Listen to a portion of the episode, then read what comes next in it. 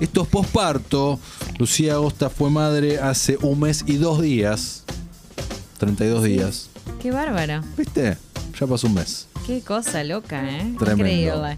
Increíble, pero sí. ¿De qué va el eh, posparto de hoy? El posparto de hoy, vamos, eh, este va a ser el último posparto, ¿Este es el ¿eh? último posparto? Este es el último, así que disfrútenlo porque ya me parece que estoy... déjame saborearlo. Saborealo, porque me estoy excediendo, esto es un montón, ya, ya no, ya, ya es muchísimo. No vamos a hacer ladris con el posparto, ni con el preparto, ni con el No, parto. el preparto ya está. El preparto ya pasó, el, el parto también, y este es el último de posparto. Listo, último posparto. ¿De qué va? Cerralo bien arriba, ¿eh? Lo cierro eh, lo más arriba posible. Lo más arriba posible. Es más, mira, le voy a mandar ya mismo a Ido Almirón en el grupo de Congovisión. Ahí está. Le voy a mandar este, este hermoso videíto. Si lo puede. Ahí está, ahí lo va, lo va a enganchar. Esto, ¿sabéis? Es- eh, identificamos obviamente esto, ¿no? ¿Qué es? Estamos escuchando Friends. Friends, mira cómo te la tiré. Y este es Ross Geller que está tratando de que eh, el bebé duerma o no me acuerdo, Emma, Sí. no sé que, que si estaba Emma. llorando. Emma era el bebé de los dos. Sí. Si estaba llorando en ese momento y él decide cantarle una canción. ¿Te Me acordás? acuerdo, sí. Esta es la canción que le canta. Big, beautiful eyes. Esta es la, la previa en realidad, en donde está diciendo, está llegando la canción, va. I like big butts. Después de esto, I like big butts and I cannot lie. You know the brothers can't deny. When a girl walks in with an itty bitty waist and a round thing in your face, you get. Ok, bien. Y se empieza a reír. Entonces, ahí está, ahí me acuerdo cuál era el, el punto. Muchas gracias, Guido Almirón. Qué rapidez. Este, después de eso, eh, Rachel Green, bueno, aparece, los dos están cantando, qué sé yo. Al principio ella se indigna porque le dice, ¿qué onda este tema que estás cantando? I like Big Bad, me gustan los traseros grandes. No da que le cantes esto a nuestro hijo. Bueno, a propósito de eso, yo me di cuenta los otros días.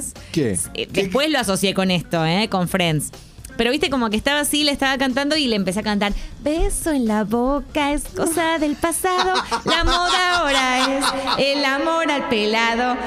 Bueno, le canté ese tema varias veces hasta ¿Cómo que llegaste a ese tema, por Dios? porque es pelado, ¿entendés? Ah.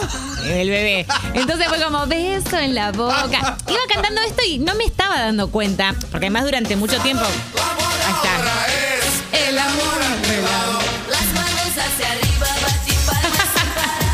Se agarra la cabeza. en este momento. Es fuerte, es fuerte. Yo lo sé. Lo peor es que, no sé si a vos te pasó, porque vos éramos chicos los dos cuando pasaban, pero yo era como medio, medio huevona. Entonces, en ese momento yo genuinamente cuando cantaba este tema, Pensabas que pensaba era en un un pelado, pelado literal. real. Claro, pensaba en un pelado real. Claro. Después, obviamente, crecí y bueno, Y nada, entendiste por entendí un dónde poquito venía, mejor. claro. Bien. Eh, pero claro, le cantaba, le, can- le canté muchas veces esto. Beso en la boca. Y después dije, claro, igual que en Friends con I like big butts and I cannot lie. Your other brothers can't deny. Bueno, entonces me acordé un montón. Excelente, Lucía. Este, ahí va, ahí va. ¿Y hay otro hit- hay otro que suena? No, no hubo otro hit. Sí escuché también a mi pareja, que ahora no me acuerdo cuál, pero le estaba cantando algo ¿No te que acordás qué pareja? No, no, la pareja me la acuerdo. No me acuerdo que le... Sí, tranquilamente podría haber sido. Eh, pero no me acuerdo era qué le estaba cantando, que también era así como bastante fuerte, digamos, en ese sentido. Así que bueno, eh, una de las cosas que, eh, para destacar así del posparto, que dijimos que había que terminar muy arriba, esta es una de ellas.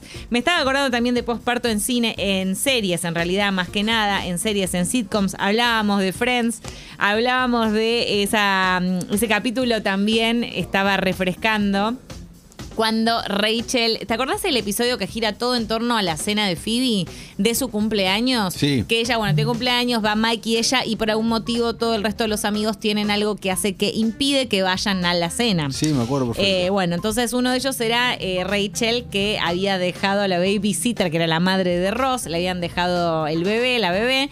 Entonces, este, en ese momento eh, pasan un montón de cosas, ella no la quiere dejar, después eh, está consternada porque queda la- encerrada en el departamento, entonces eh, Ross la delira porque le dice, no le va a pasar nada en este pequeño ratito que está acá.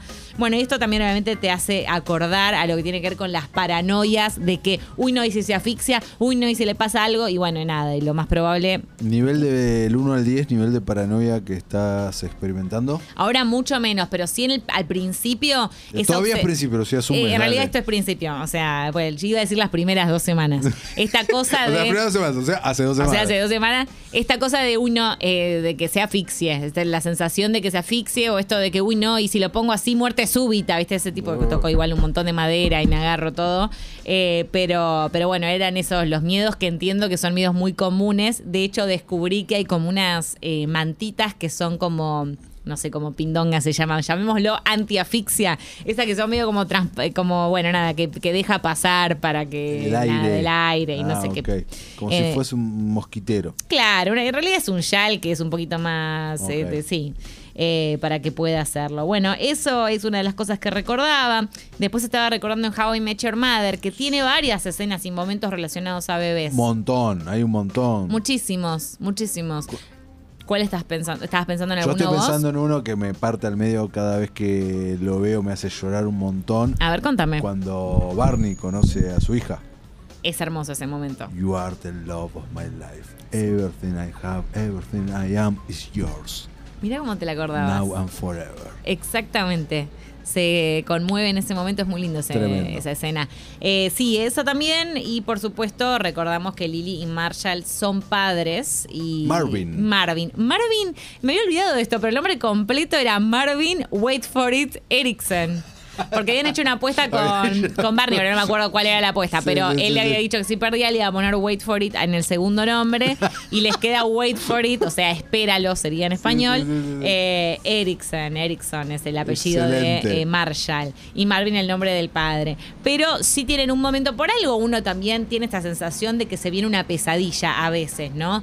Porque la sitcom, las series, las películas nos lo han retratado así durante muchísimo tiempo, ¿viste? Tan, muy así obviamente para fines dramáticos y para Pero la qué cosa, ficción. no entiendo. Bueno, en, en el episodio posterior a que ellos tienen el hijo y demás, creo que es por ahí o en uno de los siguientes, ellos no pueden dormir, duermen muy mal, no sé si te acuerdas de eso. Entonces, Me acuerdo. No pueden seguir el hilo de ninguna conversación. Y era algo que a mí me había re quedado en la cabeza. Yo decía, ay, mirá cuando me pase eso, que voy a estar escuchando tipo conversaciones de sobremesa y la gente va a hablar y yo voy a estar haciendo así con la cabeza sin saber de qué me están hablando. Porque estaba muy bien retratado además en la sitcom, era muy divertido, porque veían, creo que ponerle, no me acuerdo, a Robin, a Ted, a quien hablaba, Sí. como si fuera una pecera en donde no filtraba nada y las palabras era como. y decían que sí, que no a cualquier pavada que decían. Entonces me estaba acordando también de eso. Lo último que. que ya sé que me dijiste que You es un bodrio y no la vas a ver ni la viste, No. pero yo sí, la vi eh, y estoy al día con la temporada 3 y sí me pareció divertido para traer el día de hoy. Hablamos entonces del tema del sueño, del tema de eh, las canciones eh, medio creepy o pervert o sucias para, para que sonría el bebé y demás. Sí. Y ahora hablamos de eh, lo que tiene que ver con la rutina, con cosas que parecen medio el juego, eh, ¿cómo se llama? La... Uy, el día de la marmota. Sí. Bueno, que uno siente un poquito esta cosa de lo reiterativo, que todos los días podrías hacer un montaje y pegarlo y pasa siempre lo mismo. Y eso está muy bien logrado en la temporada 3 de You. Creo que es una de las mejores cosas. Mira. Esta pareja en esta temporada tiene la pareja de dos psicópatas. Bueno, si siguen la serie ya saben de qué les estoy hablando. Tienen un bebé y durante el primer episodio, las primeras escenas, vemos cómo ellos, que además es gracioso porque son dos asesinos, no nos olvidemos de eso, Eh, pero eh, nos meten como en la vida rutinaria y cotidiana de estas dos personas con un bebé que es igual a la de cualquier mortal a fin de cuentas. Si bien estos son dos personas muy peculiares que tienen, comparten otro tipo de hobbies.